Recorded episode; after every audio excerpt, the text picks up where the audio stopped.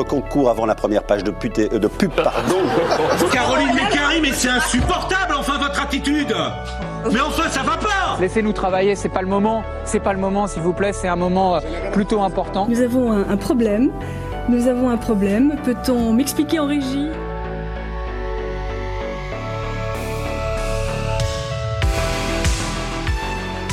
Bonjour à toutes et à tous, c'est un plaisir de vous retrouver sur Delta Info. Il est 10h48 et nous allons décrypter les infos de la semaine sur Delta FM 90.2.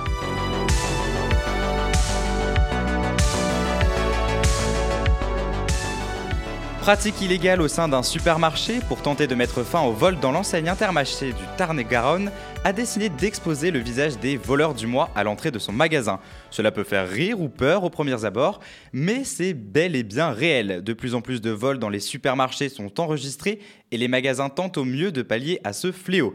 Néanmoins, cette décision de mettre en avant le visage de personnes sans leur consentement en plus de ne pas être en accord avec la loi, choque la population.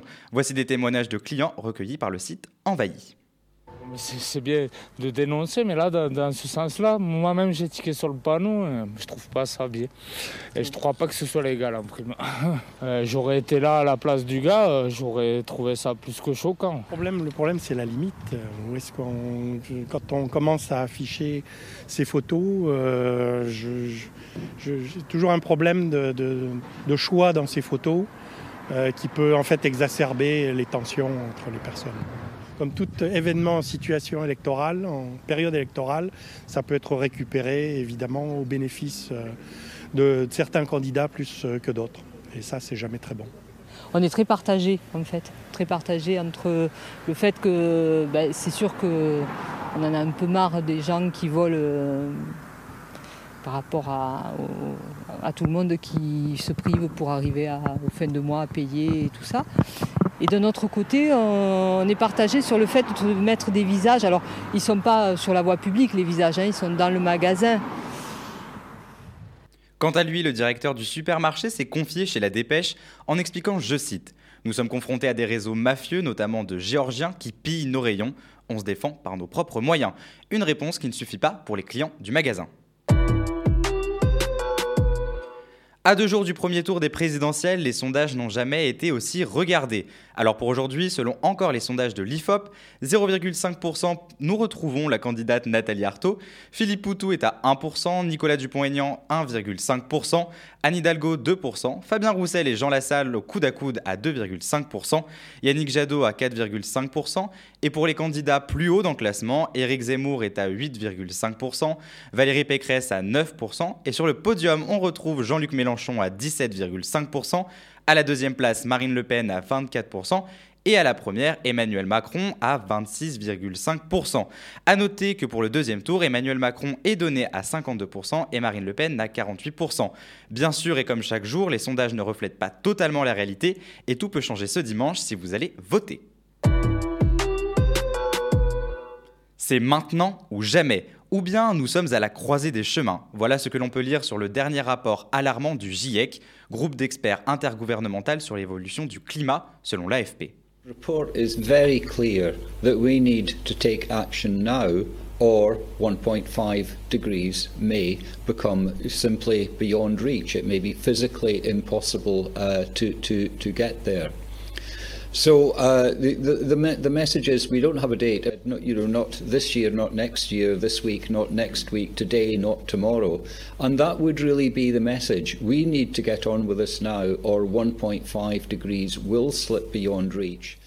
Sur cet extrait pris par l'AFP de Jim Ski, co-président du groupe de travail 3 du GIEC ayant rédigé ce rapport, ici Jim Ski insiste à plusieurs reprises sur le caractère immédiat que doivent prendre nos engagements et ceux de l'État. Il est temps d'agir et au plus vite. Je consacrerai une émission au plus vite sur ce rapport et sur les bouleversements climatiques que nous vivons, mais le point le plus important à retenir est que d'après les scientifiques, il est encore temps d'agir, mais cela doit se faire au plus vite. Concernant les actualités sur la guerre en Ukraine, c'est après la découverte de près de 200 cadavres de civils dans la ville de Boutcha, près de Kiev, que le secrétaire général de l'ONU s'est dit profondément choqué. Hier, et cela Ouest France le dit, la Russie suspendue du Conseil des droits de l'homme. Les Nations Unies ont voté en fin d'après-midi la suspension de la Russie, mais l'unité internationale s'est effritée avec 58 abstentions et 24 votes contre la suspension. Et une guerre tout autre s'est déroulée sur Internet cette semaine, la guerre des pixels. Les gars, annulez absolument ce visage et mettez du rouge à droite parce qu'ils sont en train d'essayer de recréer le drapeau espagnol ici. Une équipe d'attaque sur le drapeau espagnol.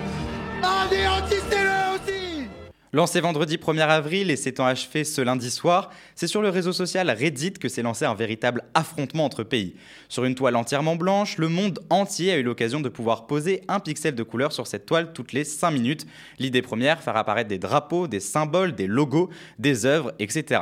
Et à ce jeu mondial, les Français se sont distingués par de nombreux symboles en relation avec notre pays. Certains candidats, même à la présidentielle, ont d'ailleurs tenu à remercier, pardon, les Français de faire rayonner notre pays dans le monde. Cette du AirPlay sur Reddit n'est pas la première et les responsables de la plateforme ont décidé de réitérer l'expérience cinq ans plus tard pour, je cite, mettre en valeur la magie des communautés en ligne, de la conversation et de la collaboration.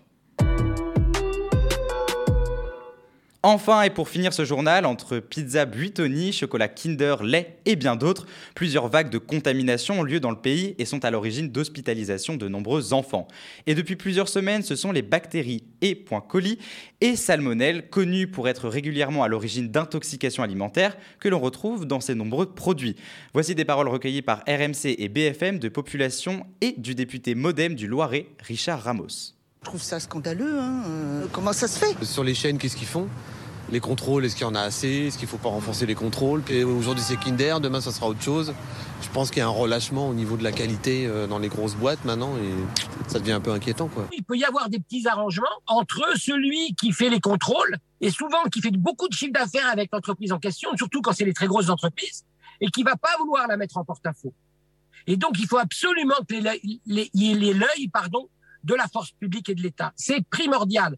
Proche de la fête de Pâques, ces intoxications inquiètent. Pour l'heure, aucun cas lié à ces produits n'est identifié selon Santé publique France, faute de temps pour créer un vrai lien entre les analyses et les produits incriminés.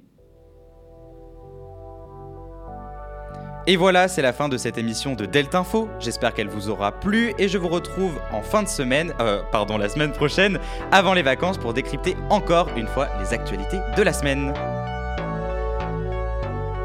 concours avant la première page de, pute, euh, de pub. Pardon. Caroline Mécari, mais c'est insupportable, enfin, votre attitude mais enfin, ça va pas Laissez-nous travailler, c'est pas le moment. C'est pas le moment, s'il vous plaît, c'est un moment euh, plutôt important. Nous avons un, un problème. Nous avons un problème. Peut-on m'expliquer en régie?